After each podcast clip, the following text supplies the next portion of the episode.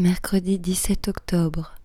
Cher Jean-Louis, excuse-nous de t'avoir laissé sans nouvelles, mais on s'est dit que tu devais être très occupé. Tu as dû passer la journée d'hier au téléphone. Avec qui tu discutes le plus? Olivier, le préfet de police? Gérard, le président de la Soléam? Jean-Yves, le directeur de la Soléam? Ou Antoine, le directeur de l'entreprise de BTP Un vrai casse-tête ce chantier. Tu sais, tu devrais renégocier le marché. Vu les conditions, tu es perdant. Sur place, les conditions de travail ne sont vraiment pas bonnes. C'est mauvaise ambiance pour les ouvriers. Ce sont tes nouveaux amis les policiers qui leur donnent des ordres. Et puis on craint que le planning ne soit plus maîtrisé. Au niveau de l'ouvrage, c'est pas vraiment ça non plus. Rien ne tient. On voudrait dénoncer personne, mais on a vu des palissades par terre. Et puis les gens passent au milieu.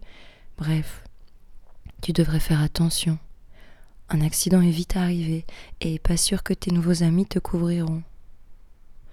Dis-nous, les arbres, tu ne devais pas les transplanter? Ne te laisse pas faire, Jean-Louis. Tu as été trahi, c'est vrai, mais ne baisse pas les bras. On est là, tu sais. Pour te montrer notre bonne volonté, on te donne une information. Tu as ceinturé la place de blocs de béton, c'est bien. Mais tu as encerclé les vides ordures du quartier avec. Du coup, les poubelles ne sont plus accessibles et les ordures s'entassent. Mais c'est peut-être ça ton chantier. Un tas d'ordures.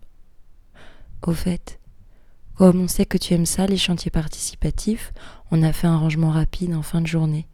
On espère que tu t'y retrouveras.